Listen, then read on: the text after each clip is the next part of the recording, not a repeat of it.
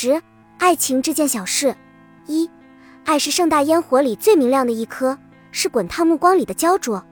它是简单又庞杂的东西，让你手足无措，却又甘之如饴。皎皎白驹，在彼空谷，生除一树，其人如玉。爱让人欢喜雀跃，让人无法安定，像五脏六腑都浸渍在蜜罐里。同时，它也能让你郁结哭泣，如坠冰窟。美好的爱情会让你觉得酣畅十足，欢欣雀跃，更会让你们不断契合，坚守初心，砥砺前行。世间的爱有千百种，你总要寻觅一种。二，Many 是一个笑起来很好看的姑娘。初见她的时候，隔得老远都仿佛能闻到她干净阳光的笑容散发出的香味。她笑起来睫毛弯成迷离的模样，让我好想和她说话。我每次佯装淡定都是以失败告终。然后颤抖着提起茶壶为他沏茶，紧张的好像心都要跳进杯子里一样。我时不时的假装望下隔壁桌，再一回眼神，又以迅雷之势偷偷的瞄一眼他，好怕待会儿紧张的什么都忘了。现在想想，我当时的样子真是让人忍俊不禁。筹谋术心，三星在天，今夕何夕见此良人？我们俩也没逃过庸俗的开场。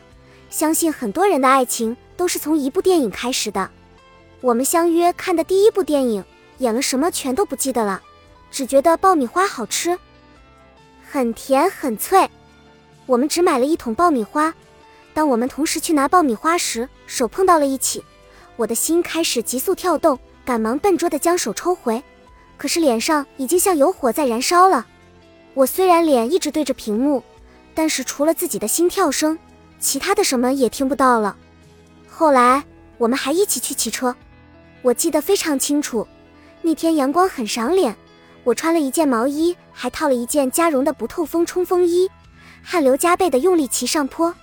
到达终点时，我累得气喘吁吁，还硬憋住和他说：“很容易吗？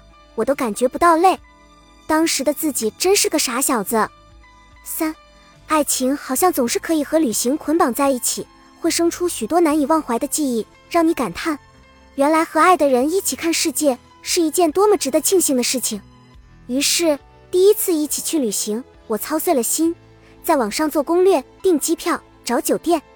爱情会让人变得疯狂，变得不知疲倦，而他也会冒着雨去很远的超市买菜，给我做他拿手的藿香鲫鱼和土豆烧排骨，而我什么都不会，只能站在他面前看他做菜。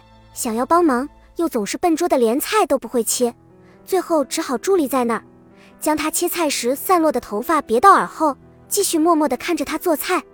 和喜欢的人所经历的一切，回忆起来总是那么清晰。记忆里那些牵手走过的小路，仿佛都化作了无形的石板路，平铺进心里的那座城。我记得自己在当时写过这样的一段话：庆幸在这冷清的新年里。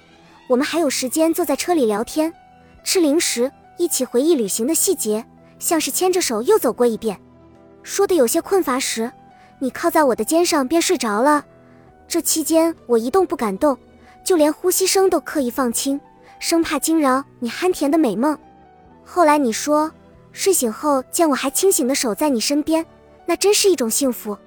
幸福是什么？幸福大概就是两个人在一起。时光都变得慢些吧。四，穷追不舍和死缠烂打不是什么爱情，它只会让人心生憎恶，是太过执迷也打扰别人的不良心态。我想人不能活得那么不潇洒，爱情也是，生命总是在注定的结局里兜转，顺其自然就好。